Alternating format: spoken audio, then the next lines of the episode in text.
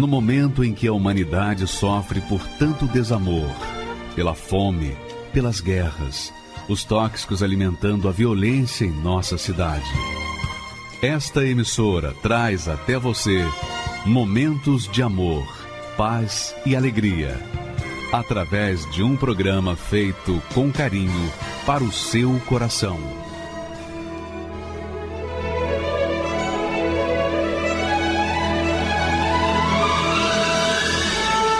E agora, com você, a Palavra Amiga do Bispo Macedo.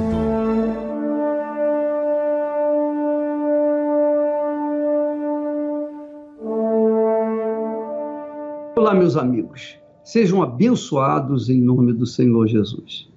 E como que você pode ser abençoado em nome do Senhor Jesus? Quando você deixar cair a ficha e entender e compreender a vontade de Deus para a sua vida.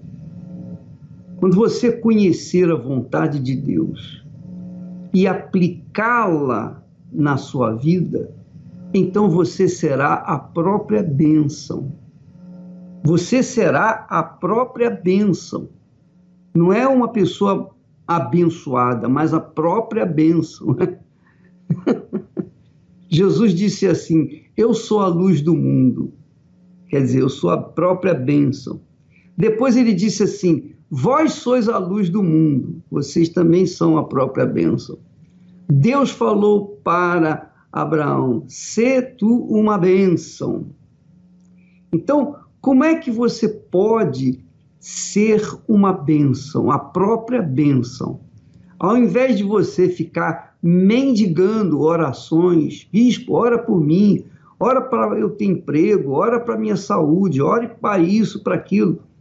Você ser a própria bênção e você mesmo orar e receber, porque Deus quer fazer de você a própria bênção, isto é, Ele quer fazer morada dentro de você.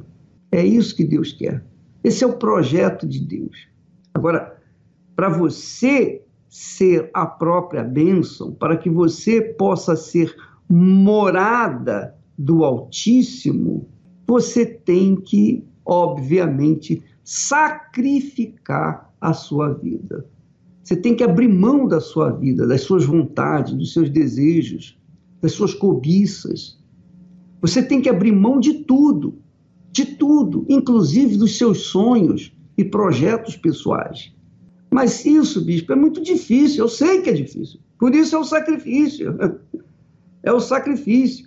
Deus, para me salvar, ele teve que sacrificar o filho dele. Para ele salvar você, ele teve que sacrificar o filho dele. Então é sacrifício dele por nossa causa, sacrifício nosso pela causa dele. Olha só o que diz o texto sagrado. Aliás, foi o próprio Deus, o próprio Deus quem falou, olha só o texto que ele fala, por favor, preste atenção. Ele diz assim: Assim diz o Senhor, não se glorie o sábio na sua sabedoria, nem se glorie o forte na sua força, não se glorie o rico nas suas riquezas, mas o que se gloriar, glorie-se nisto, em me entender e me conhecer. Eu sou o Senhor. Então, amiga e amigo, esse texto aí é tudo que Deus quer para você. Ele quer que você seja uma pessoa abençoada, sábia, rica, forte, saudável, tenha uma vida de qualidade. Porém, tudo isso depende de você primeiro, primeiro conhecê-lo, entendê-lo, conhecê-lo. Quando você entende a Deus, quando você conhece o Senhor da glória, o Senhor Jesus Cristo, quando você tem um encontro pessoal com Ele, aí Você já não tem só informações dele, mas você o conhece pessoalmente. Porque o que nós verificamos aqui nesse texto é o seguinte: as pessoas têm muitas informações a respeito de Deus. Muitas informações. Quem sabe você seja uma dessas pessoas. Você seja talvez um teólogo, uma teóloga. Talvez você seja aquela criatura que conheça a Bíblia de cor e salteado. Mas a sua vida tem sido pífia. O que, que adianta você conhecer, ter todas as informações bíblicas, mas a sua vida ser uma vida mesquinha, miserável, nos limites da vergonha e da humilhação. Não é verdade? Você tem conhecimento de que o Senhor é o seu pastor e nada te faltará, mas está faltando tudo. Você tem conhecimento de que Jesus veio para dar vida e vida com abundância, mas você só tem vida miserável, insignificante. Então, procure agora pensar comigo, raciocinar comigo. Eu não estou aqui querendo humilhar ninguém, nem colocá-lo para baixo. Eu quero chamar a sua atenção, porque de repente você seja uma pessoa como Satanás. Bispo, você está me chamando uma pessoa como Satanás? Não! Eu quero que você entenda que Satanás é o próprio mal. O próprio mal que é Satanás, tem informações completas a respeito da palavra de Deus. Ele conhece mais a Bíblia do que qualquer um de nós. Satanás conhece a Bíblia melhor do que qualquer teólogo desse mundo. No entanto, pelas informações que ele tem da Bíblia, não deixam, não fazem dele uma pessoa abençoada, não fazem dele uma pessoa reverter a situação dele e voltar à situação de anjo celestial, de arcanjo de Deus. Por quê? O caso dele não tem mais jeito, não tem mais solução.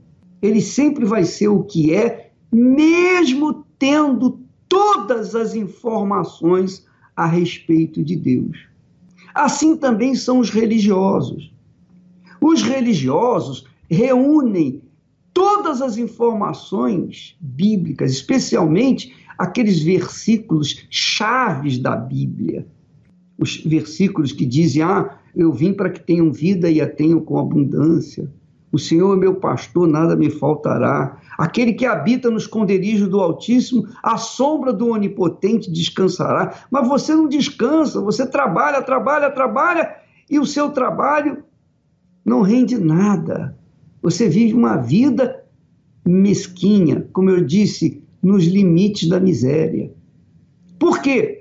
Mesmo você tendo conhecimentos, informações bíblicas, você ainda tem vivido uma vida infeliz. Por que isso? Porque você conhece a Bíblia, mas não conhece o autor da Bíblia. Você tem informações bíblicas, mas você não tem o conhecimento de Deus. Você não teve uma experiência com Ele. Você tem informações bíblicas, mas não tem o conhecimento de Deus. Aí que está o grande problema das pessoas. Eu creio um dos maiores problemas das pessoas. Elas têm informações celestiais, elas têm informações que podem levá-las ao auge da vida, serem abençoadas, serem gloriosamente abençoadas, serem a própria bênção, conhecerem mesmo, entender a Deus e conhecê-lo. Mas, ainda assim, essas pessoas não conhecem o Senhor que falou esse texto que aí está. Deixa eu falar para você, minha amiga e meu amigo, uma experiência pessoal. Eu levei um ano pelo menos, ouvindo a palavra de Deus. Eu conhecia a palavra de Deus. E todas as vezes que eu ia na igreja e ouvia as mensagens, eu conferia uns textos bíblicos. Então, as informações que eu fui adquirindo da palavra de Deus mudou a minha maneira de pensar. Então, aqueles pensamentos vazios, religiosos que eu tinha, aqueles pensamentos não valiam mais de nada. Eu os desprezei, eu deletei da minha mente e a, me agarrei aos conhecimentos bíblicos da palavra de Deus. Mesmo assim, eu não conhecia a Deus, eu não conhecia o Senhor Jesus. O pastor falava de Jesus com muita propriedade, mas eu não o conhecia. Então eu ouvia histórias, eu acreditava nessas histórias, eu cria nessas histórias, mas eu não tinha conhecimento do autor, o autor da palavra de Deus. Por que, que eu não tinha esse conhecimento? Porque não é que Deus não quisesse me revelar, se revelar para mim, mas é porque eu não queria abrir mão da minha vida. Eu não queria depositar minha vida no altar, porque era isso que ele queria. Ele queria as informações bíblicas nos conduzem ao altar para a gente depositar a nossa vida lá no altar diante do Altíssimo. Mas eu não queria isso. Eu não queria abrir mão da minha liberdade de fazer o que eu queria, de realizar os meus próprios sonhos, de, enfim, de viver uma vida como todo mundo vive nesse mundo. Eu não queria abrir mão disso. Então, durante um ano, eu vinha compreendendo as informações bíblicas, mas eu não conhecia o Senhor. Até que um dia eu cheguei no fundo do poço. E quando eu cheguei no fundo do poço, quando não tinha ninguém para me ajudar, então eu olhei para o alto e invoquei esse Deus que eu tinha informações. Eu invoquei de todo o meu coração, com toda a minha alma, com todas as minhas forças. Quer dizer, no fundo do poço, eu coloquei a minha vida no altar e disse: Sim, Senhor, eu me rendo, finalmente eu entrego a minha vida para ti. Foi quando, então, o Espírito Santo, o Espírito de Deus, me revelou me apresentou o filho dele, Jesus. Desde então, eu não quis fazer outra coisa na vida do que levar para outras pessoas esse conhecimento, para que elas pudessem ter, no mínimo, o mesmo que eu tinha recebido. Então, a partir desse dia, o meu sonho, os meus projetos deixaram de ser meus para serem os de Deus. Eu passei a perseguir a vontade de Deus, a fazer a vontade do meu Senhor, do Senhor que se havia revelado para mim. E é por isso que surgiu a Igreja Universal do Reino de Deus, porque depois que eu tive o meu encontro com Ele, então as coisas mudaram na minha vida. E é isso que Deus quer fazer com você. Quando você conhecê-lo quando você entender a Deus e conhecê-lo pessoalmente, não conhecer apenas a sua palavra, mas conhecê-lo na sua essência, em toda a sua essência. Então você será a própria bênção. É por isso que Deus fala assim: não se glorie o sábio na sua sabedoria, nem o forte na sua força, nem o rico na sua riqueza, mas o que se gloriar, glorie-se nisso, em me entender e me conhecer. e me conhecer. Então, essa glória me foi concedida. A glória de ter conhecido o meu Senhor e Salvador Jesus Cristo. Então, essa riqueza, essa glória, aí sim eu posso me gloriar. Eu posso me gloriar, porque é algo indescritível. Eu tento passar para vocês, eu tento transferir essa riqueza para vocês, mas eu sei que eu tenho a dificuldade de comunicar isso. Eu tenho dificuldade de passar para vocês aquilo que está dentro de mim. Mas eu quero dizer para vocês que é isso que Deus quer para você. Ele quer fazer de você a própria bênção.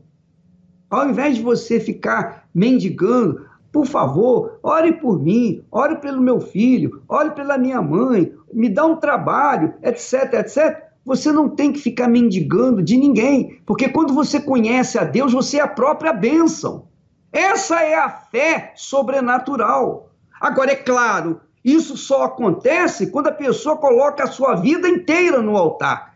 Eu sugiro a você fazer isso, não colocar apenas parte de você. Porque quando você coloca a oferta no altar, você está colocando aquilo que representa você. E se você coloca aquilo que está sobrando, ou parte, ou 99,9% daquilo que que você é, não vai resolver. Tem que ser 100%. Ou tudo ou nada. Porque a revelação do Altíssimo em nós é tudo. Quando Deus me deu o Espírito Santo, Ele me deu tudo. Ele não me deu parte do Espírito Santo. Ele não me deu uma medida do Espírito Santo. Não, ele me deu todo o Espírito Santo. Ora, por que, que ele me deu todo o Espírito Santo? Porque eu dei toda a minha vida todo o meu futuro, tudo, eu abri mão de tudo pela causa dele. Então é tudo por tudo. Se você não entender isso, ou se você não quiser entender isso, não vai acontecer nada na sua vida. Não adianta você subir no altar com a fé meia-boca, mais ou menos, perto do bom. Não! Para Deus, o bom é inimigo do melhor. O bom é inimigo do melhor. Você tem que dar o melhor, o melhor de si, ainda que o melhor de si sejam apenas duas moedinhas, como o da viúva pobre. Não interessa, mas é o seu melhor, então que isso seja feito, que isso seja colocado no altar. É um desafio à sua própria fé, é um desafio à própria palavra de Deus. É tudo por tudo. Vamos ver se realmente isso funciona. Vamos ver se realmente isso é verdadeiro. Se você fizer como nós estamos falando, orientando, você vai arrebentar, você vai ser a própria bênção. Você vai ser a própria bênção, ao invés de ser mendigo de oração, pedindo de oração. Entendeu, minha amiga, meu amigo? Você não tem que ficar comendo na minha mão, na mão de ninguém, você tem que comer na mão de Deus. Mas para isso, você tem que se entregar, de verdade, colocar no altar toda a sua vida, é tudo por tudo. Ó, oh, meu Deus, é tudo por tudo. Se não for assim, nem pense em subir o altar, porque a proposta do altar é sacrifício, não é sacrifício, é sacrifício, é dor. Você sente, quando eu abri mão da minha vida e eu tinha 19 anos de idade, eu estava começando a minha vida. Ora, minha amiga, meu amigo, quando eu fiz aquilo, eu fiz convicto do que eu estava fazendo. Eu sabia o que eu estava fazendo. Eu não fiz numa emoção, num, num sentimento, não. Eu fiz porque eu precisava daquilo. Eu precisava, eu tinha necessidade de me entregar 100% para poder receber o 100% de Deus. Eu tive necessidade de conhecer o Deus que eu tinha informações, eu tinha muitas informações, mas não conhecia, não adiantava nada. Satanás tem todas as informações bíblicas, mas não adianta nada. Então é assim. Se você quer mudar de vida, você tem que conhecer a Deus. Para conhecê-lo, você tem que entregar 100%. Do contrário, não tem negócio. Não tem negócio. Não tem casamento. Não tem aliança. Essa é a realidade. Você pode receber até bençãozinhas. Você pode receber migalhas. Mas Deus não quer dar migalha para ninguém. Deus quer dar a própria vida dele. Por isso ele diz: glorie-se nisto, Glorie-se nisto, em me entender e me conhecer que eu sou o Senhor. Aleluia. Tenho ouvido só falar do seu poder. Quanto tempo eu te sirvo sem te conhecer? Esse Deus desconhecido de quem tanto ouço falar, ele derrubou muralhas. Esse Deus abriu o mar, mas do que me adianta com os meus lábios te adorar?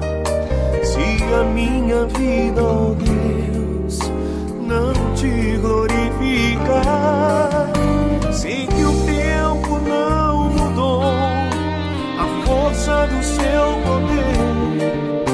Deus, eu sei que tu és grande e eu vim te conhecer.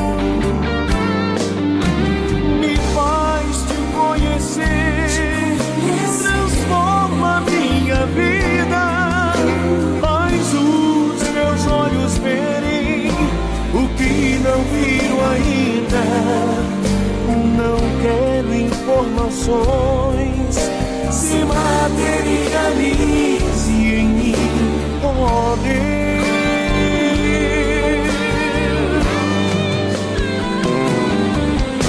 Quem não conhece a Deus recua na batalha, mas quem conhece vai em frente, pois ele não falha. Conhece o Senhor na vida será sempre um vencedor. Me faz te conhecer, transforma minha vida, faz os meus olhos verem o que não viram ainda. Não quero informações,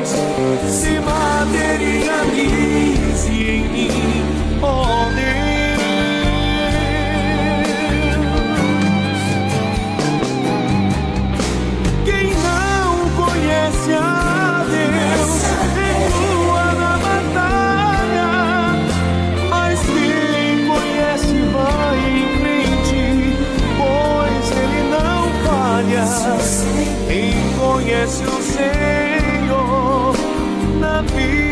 será sempre um vencedor. Quem conhece o Senhor na vida será sempre um vencedor.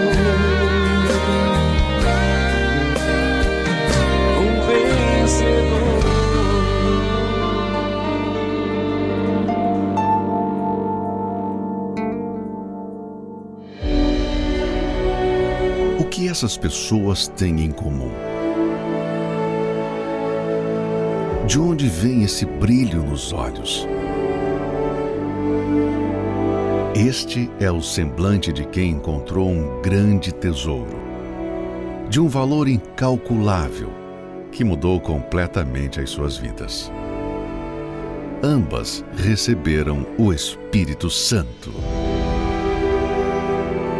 Dia que meu filho nasceu foi tão importante para mim como foi o batismo com o Espírito Santo. Hoje em dia, eu posso dizer que eu tenho vida. Eu prefiro dormir no chão cheia do Espírito Santo do que continuar com a casa bonita, com carros, com tudo e não ter a tua presença. O reino dos céus é semelhante a um tesouro escondido num campo, que um homem achou e escondeu. E pelo gozo dele, vai, vende tudo quanto tem e compra aquele campo. Jejum de Daniel, de 11 a 31 de dezembro, para aqueles que não aceitam terminar este ano sem o Espírito Santo. Me chamo André Luiz Melo de Assis, tenho 44 anos, sou nascido na cidade de Suzano, em São Paulo. Meu, minhas frustrações começaram logo cedo. Com meu pai, para melhorar as finanças da, da família, ele decidiu fazer um bar na nossa casa. E eu fui tomar conta desse bar. Foi aí, através desse bar, que veio a, a porta, foi a porta de entrada para os vícios na minha vida. Eu comecei a beber. E aí comecei primeiro com, com cerveja, depois com bebidas fortes, como conhaque, enfim. E aí foi até eu conhecer a primeira droga, que foi o remédio, né, um comprimido de artane, que é um remédio para pessoas que têm problemas psicológicos, que é usado como droga. Após o artane, anos depois, comecei a usar maconha e, por fim, foi a cocaína. Eu comecei a ficar dias fora de casa, é, acumulando dívidas, é, trabalhava, mas não via fruto desse trabalho, passava noites em claro. A pessoa da minha família que mais sofreu foi minha mãe. É, foi até interessante o que aconteceu, porque minha mãe começou aí escondido da família toda. Falar que ia para a Igreja Universal, acho que era um absurdo para gente.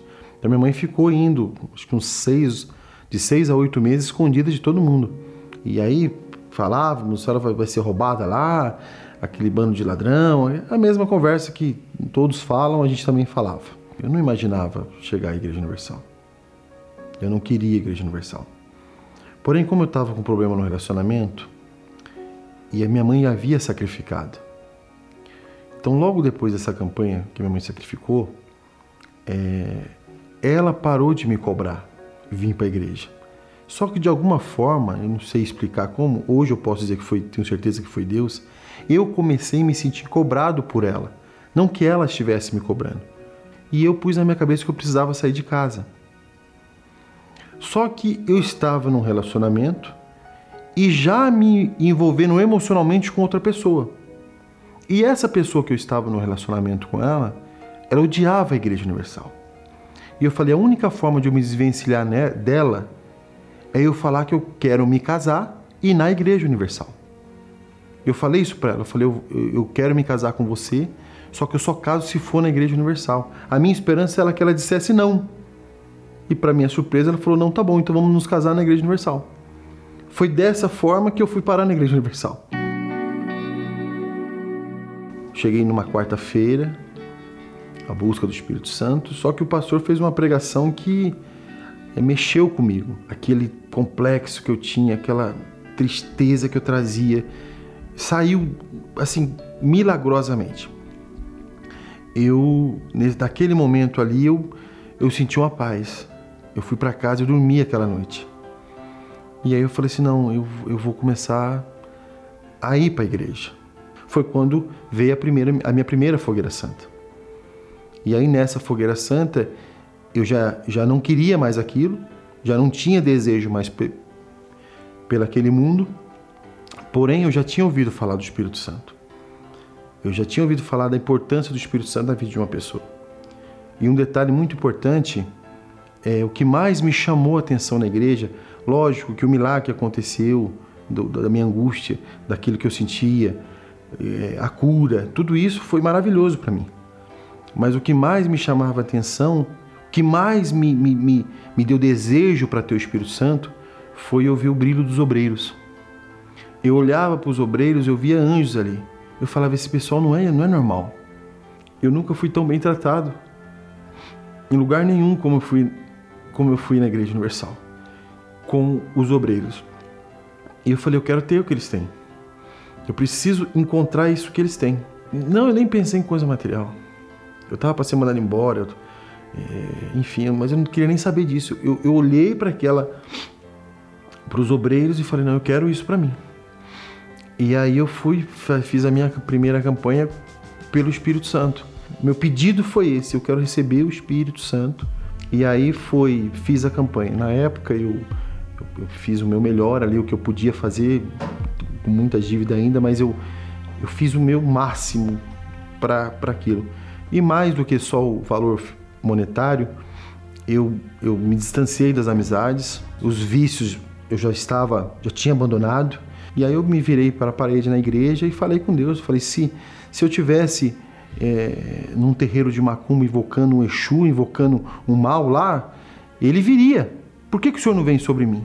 E foi nessa hora que o Espírito Santo ele, ele tomou conta do meu ser. E nessa hora eu, eu veio um gozo na minha alma, uma, uma convicção. Foi sem dúvida o dia mais glorioso da minha vida.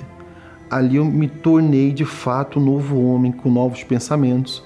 É nesse dia mesmo que eu recebi o Espírito Santo, eu fui, fui para casa. Só que assim, né? Eu, eu fui para casa, parecia que eu estava nas nuvens. E aí eu eu até de uma forma egoísta, eu posso dizer assim, eu eu pedi a Deus no final da busca, falei, Deus, eu quero morrer agora, porque eu acho que eu não vou viver mais nada melhor do que isso. Eu quero continuar com o Senhor. E aí, na hora que eu olhei no espelho, eu percebi, assim, o meu semblante era outro. Eu, pensei, eu percebi a mudança. E não foi só eu que percebi. As pessoas que me conhecem, que me conheceram, elas todas comentaram. Eu comecei, é, eu tinha, foi uma revelação através de uma fogueira santa. Eu, eu, eu tinha que tomar uma decisão na minha vida. Eu já me incomodava muito com respeito a eu estar trabalhando para os outros. Então eu tomei a decisão, trabalhava na empresa e aí eu pedi demissão dessa empresa. Saí, eu lembro que a, que a minha rescisão ela deu 40 mil reais, foi o dinheiro que eu tinha, e eu fui convidado é, para adquirir uma loja. E no caminho eu fui pensando, falando com Deus, falei, e, estava muito próximo já da Fogueira Santa, já, vi, já sabia que ia ter a Fogueira Santa, estava já chegando na época. E no caminho eu fui pensando, eu tenho que fazer mais para Deus, nunca mais para o homem, tem que ser mais para Deus. Eu tinha 40 mil, pensei da seguinte forma: eu vou, eu vou oferecer 10 mil na sociedade e os outros eu vou apresentar no altar. E quando eu cheguei lá, a pessoa me fez uma proposta para mim ser sócio dela de uma loja muito bonita no centro de São Paulo, mas ela queria 40 mil reais, que era o valor que eu tinha. E é óbvio, eu sou humano, naquela hora eu li a loja, me deu muita vontade de falar, eu tinha o valor para fazer. Só que eu disse para ela, eu falei, não, não, eu não tenho, não posso, eu não tenho esse valor. Na verdade, eu já não tinha mais, porque eu já tinha colocado dentro de mim que não era mais meu. Eu falei, o que eu posso fazer é dar 10 mil, eu consigo dar 10 mil para entrar nessa sociedade. Aí a pessoa não concordou. E eu virei as costas, estava indo embora. Triste, porque a pessoa não tinha concordado, mas sabia que Deus ia me honrar. Mas antes que eu saísse da loja, essa pessoa me chamou de novo e falou: André, pode trazer o valor, nós vamos ser sócios nessa loja. Então foi ali que eu comecei.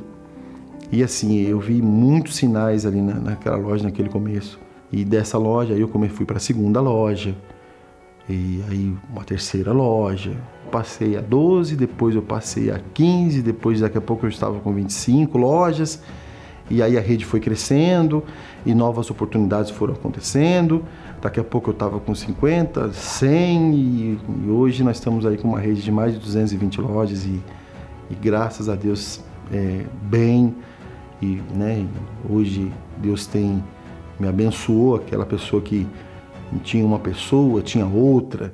Hoje eu sou casada com uma mulher de Deus uma pessoa maravilhosa que que me respeita que me dá carinho que me dá atenção me deu um filho maravilhoso então assim hoje a minha família é abençoada eu tenho um lar abençoado não é só não é só um, um apartamento é, luxuoso não é, não é isso.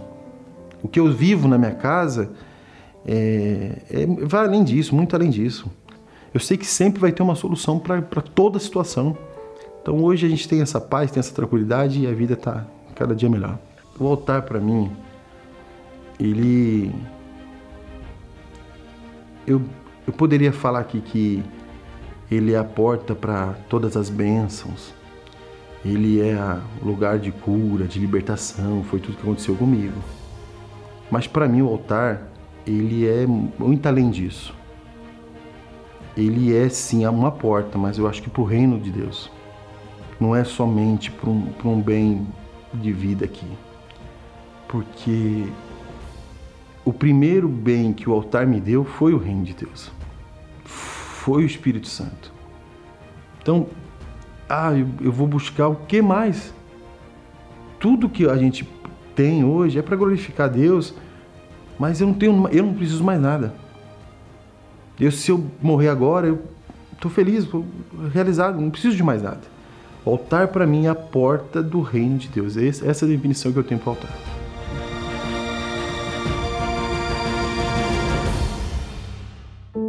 A fé sobrenatural grita por sacrifício. Sacrifício é obedecer à palavra de Deus. Sacrifício é dizer não à carne e sim ao Espírito Santo. Sacrifício é dizer não à voz do coração e sim à voz da razão. Sacrifício é orar pelos que nos perseguem. Sacrifício é amar os que nos odeiam. Sacrifício é viver na justiça numa sociedade injusta. Sacrifício é pagar tantos impostos e não usufruir de seus benefícios. Sacrifício é aturar injustiças e confiar na justiça de Deus. Sacrifício é ver os injustos dominando os justos. Sacrifício é olhar com bons olhos os maus. Sacrifício é perdoar para ser perdoado. Sacrifício é morrer para o mundo e viver para o Senhor Jesus. Sacrifício é oferecer a outra face quando a vontade é outra. Sacrifício é ser obrigado a andar um quilômetro e ter de andar o dobro. Sacrifício é servir a todos para ser o primeiro. Sacrifício é perder a vida pela fé em Jesus e seu Evangelho para salvá-la. Sacrifício é obedecer como Abraão e deitar a própria vida no altar. Enfim, o grito da fé exige que quem quiser seguir a Jesus tem de sacrificar a si mesmo, tomar a sua cruz e segui-lo.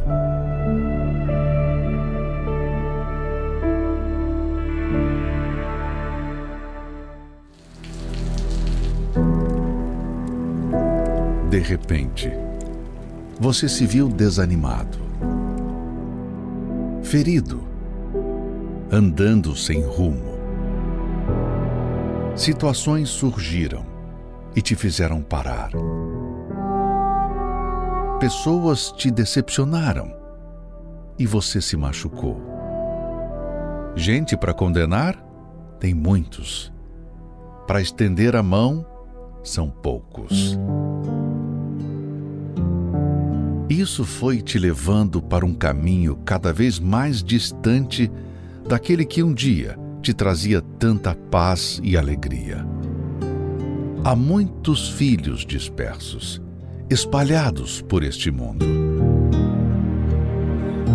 Foi por você que Jesus entregou a própria vida.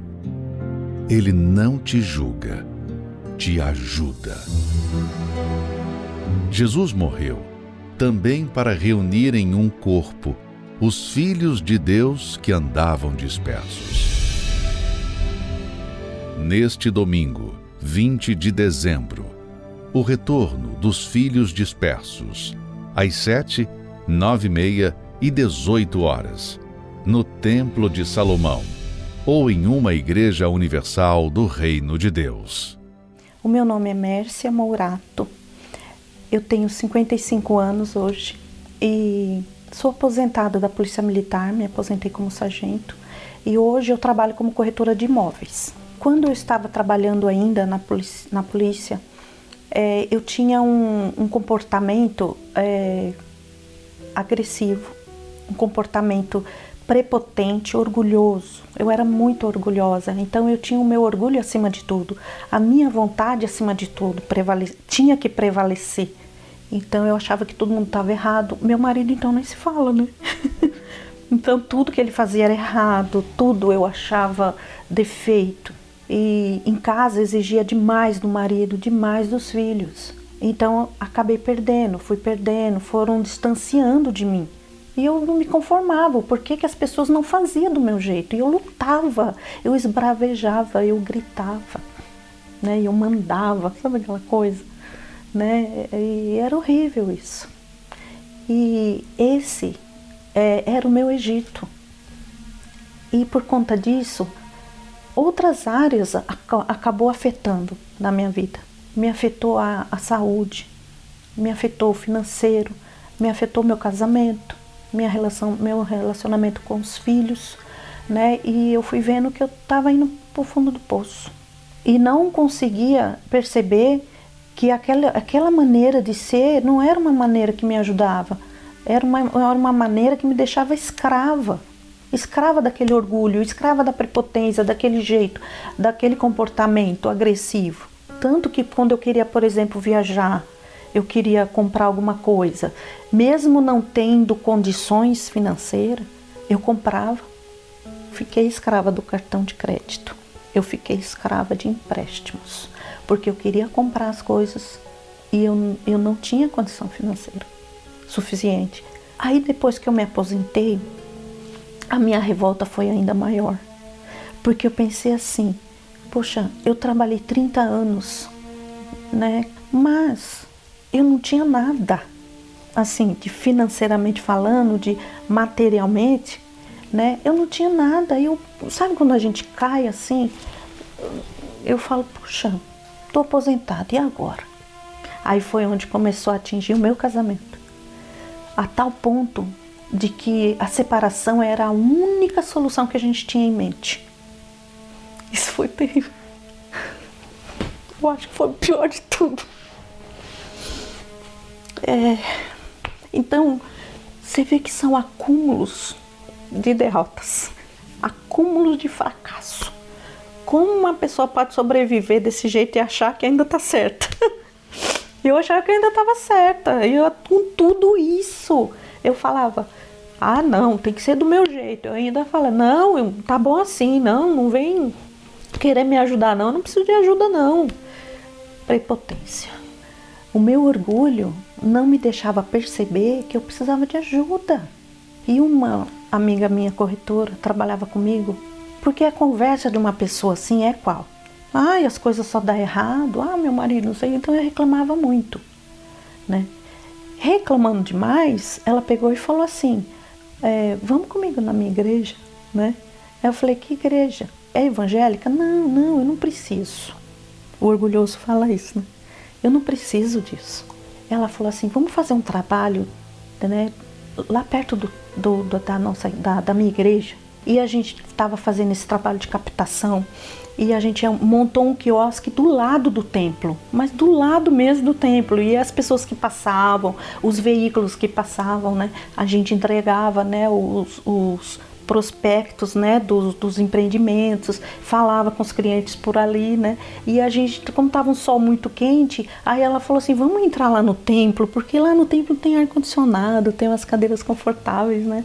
Aí eu falei assim, não, vamos ali, aqui é só atravessar a rua, a gente vai na padaria, a gente toma uma água gelada aqui tudo. Mas ela, aí ela falou, mas lá também tem água, né? Aí eu cheguei, ar-condicionado, aquela cadeirinha boa, confortável, né? Ai, que lugar tranquilo. E a musiquinha? Uma musiquinha bem branda, né? Eu, ai, que lugar tranquilo. Mas eu não falava pra ela, também não dava o braço torcer, né? Mas nesse dia eu escutei duas palavras que foram impactantes, foram realmente, é, de fato e de verdade, assim, transformadoras na minha vida, que foram humildade e sacrifício, que foi outra palavra, que o sacrifício te leva a ser campeão, só isso. E aí eu me chamaram para ir até o altar. Aí eu fui, Sabe aquela coisa, você que está com problema, assim, você está com a sua vida derrotada, vem até aqui na frente. Relutei ainda e muito para ir na frente, mas eu falei, eu vou. E foi quando Deus revelou para mim que faltava em mim humildade, faltava em mim é, fazer o sacrifício. E eu falei, eu preciso mudar. porque eu tô perdendo. Aí abri os meus olhos, foi como uma cortina, assim, desvendando. A gente entendeu exatamente o que é a fogueira santa. É tirar os, o chão dos pés, é você ficar pura e exclusivamente dependente de Deus. E acreditar, e confiar, e entregar nas mãos de Deus. Eu fui para um brechó e, e vendi tudo que eu tinha. Todas as roupas, todas as coisas, deixei peças básicas. Dei o melhor, eu consegui vender tudo, coloquei dentro de um envelope e fiquei na dependência de Deus. Fiquei, eu vivi o período da fogueira, né? E quando você sobe no altar, você sobe, né? Fortalecida já. Quando você consegue se entregar a tal ponto de receber o Espírito Santo de Deus, todas as coisas lhe serão acrescentadas. Você não precisa correr, você não precisa ir com aquela ansiedade, com aquela força, querendo forçar as coisas, não. As coisas vêm naturalmente. E quando a gente deixa Deus em primeiro lugar, é Deus à frente, no comando e acima de tudo, tudo que eu vou fazer hoje, eu falo essa frase: Deus vai assim, no comando. E foi abrindo os caminhos de todos os sentidos, sabe? É, de vendas que eu estava como corretora, né? Fiz um, um, uma, umas vendas grandes e depois a gente comprou um apartamento aqui em São Paulo, menor, no Tatuapé, né? Então, de inquilinos que a gente éramos, passamos a, a, a ter inquilinos, né? De endividados que éramos, hoje nós somos investidores a gente vai se entregando e vai ganhando, né? Não só financeiramente, mas eu precisava, como eu precisava de tudo, a minha saúde foi se restabelecendo. O meu casamento ficou restabelecido. Hoje eu tenho um marido que é, toda mulher gostaria de ter. A gente não esperava assim que fosse tão rápido. A bênção que a gente recebeu tudo que a gente precisa, a gente pode comprar, a gente está viajando muito, a gente come, a gente é, frequenta restaurantes bons, come comidas boas, né? Entendeu? Então a gente hoje não tem dificuldade nenhuma. A nossa dívida está paga. A gente pagou todas as dívidas. Hoje eu sou uma mulher feliz, uma mulher completa. Hoje eu sou esposa. Eu saí do Egito, saí da, escravi da escravidão e hoje eu estou na terra prometida. feliz e completa. Vamos agora então entrar em oração em nome do Senhor Jesus. São tantas coisas para te pedir, meu Senhor. Neste momento, quantas lágrimas molhando o travesseiro cobertor. Ah, quanta gente procurando caminho a seguir. Peregrinos, forasteiros,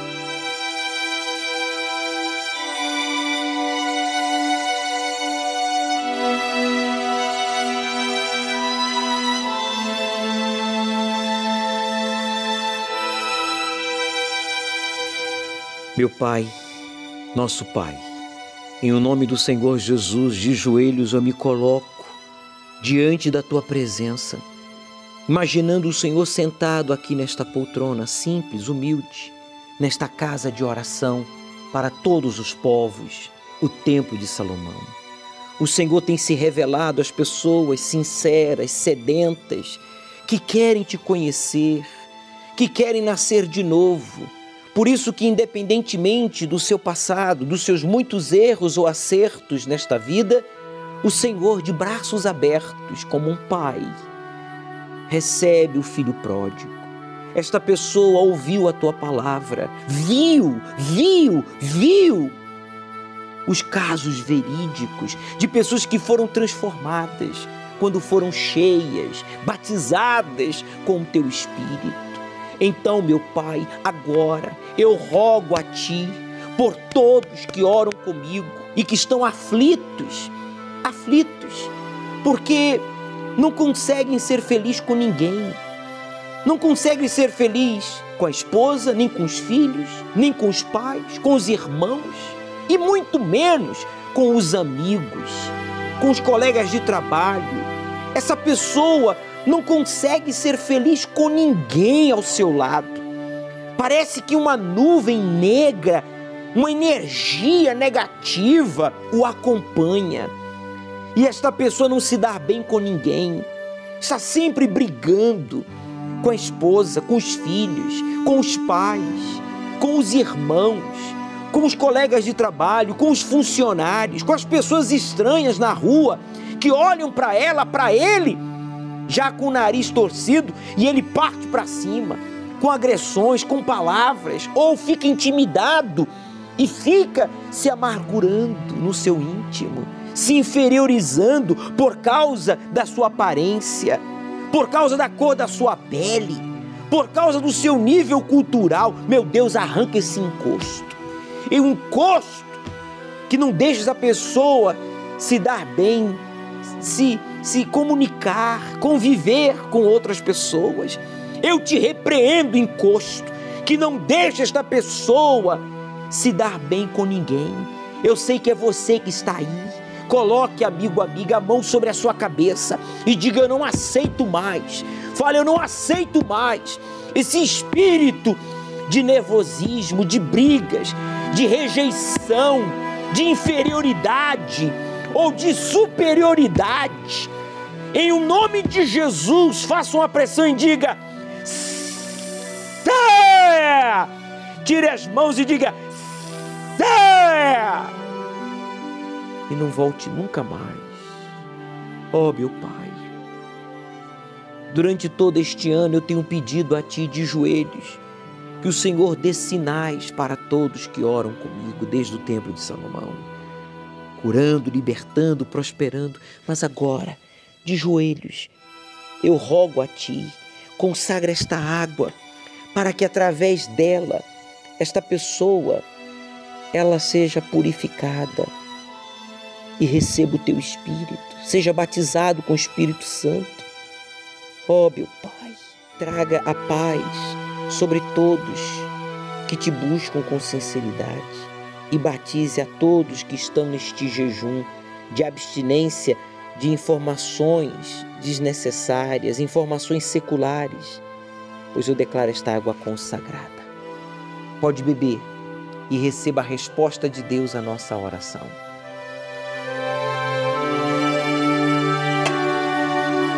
receba o abraço do Espírito Santo, pois foi Ele que marcou um encontro com você aí em casa, no trabalho, no hospital, no carro, não importa o lugar, esteja Ele no presídio, debaixo de uma ponte, seja Ele pobre ou rico, anônimo ou famoso, vem, Senhor Espírito Santo, sobre todos que decidem agora se entregar. E que até este final de ano que até o último dia deste ano aconteça o batismo. Que aconteça já neste domingo, ao pôr do sol, quando estaremos, meu Pai, buscando o Espírito Santo, meditando na tua palavra. Busque pessoas que querem te conhecer, que querem aprender mais sobre ti através do estudo do livro do Apocalipse. É o que eu te peço e agradeço. E todos que concordam com esta oração Diga amém e graças a Deus. Ah, meu amigo, Antes, você não conseguia se dar bem com ninguém, conviver, conversar, trabalhar, porque havia um encosto que lhe acompanhava. Mas agora é o Espírito do Altíssimo que está sobre você, para que você se dê bem, se leve bem com as pessoas, né, no convívio, em casa, no trabalho, na sociedade. E quando você seja batizado com o Espírito Santo, essas pessoas verão em você um exemplo a seguir. Uma das coisas que mais despertam o interesse do ser humano é o futuro. Mas tudo o que Deus quer que saibamos sobre o que o futuro tem para nós, Ele revelou através da profecia bíblica do fim dos tempos. A Bíblia prevê uma espiral descendente de catástrofes, pecado humano e apostasia espiritual antes de Jesus retornar. E a cada virada de ano, quando pensamos que será diferente, algo novo e catastrófico acontece. Não perca mais tempo. O Senhor Jesus nos disse para ficarmos atentos se você está distante de Deus, volte. Esse é o momento. Mas enquanto ele ainda estava muito longe, seu pai o viu e sentiu compaixão por ele, e correu e abraçou-o e o beijou. Domingo, ao pôr do sol, a continuação do estudo do Apocalipse. Às 18 horas, Deus apagará o seu passado e você começará uma nova vida a partir deste domingo. Chegue cedo. Perseguição aos verdadeiros cristãos continuou ao longo dos séculos e continua. Centenas de milhares, alguns estimam milhões, foram mortos na Europa durante a Santa Inquisição entre os séculos 13 e 19. A morte por tortura dos que não aderiam à Igreja de Roma foi oficialmente abolida no século XIX. Mas as perseguições à fé evangélica, por exemplo, continua das formas mais sorrateiras até os dias de hoje, através da mídia marrom, através de políticos que fazem politicagem. Eu falo por experiência, uma vez que vivi na Europa 13 anos, nos Estados Unidos 10 anos, e também todos os que piamente querem viver em Cristo Jesus padecerão perseguições. É o que diz o texto bíblico. Todos que querem viver a fé bíblica vai sofrer perseguições. E eu pergunto: você tem sido perseguido por causa da sua fé inteligente no Deus vivo, no Deus da Bíblia Sagrada?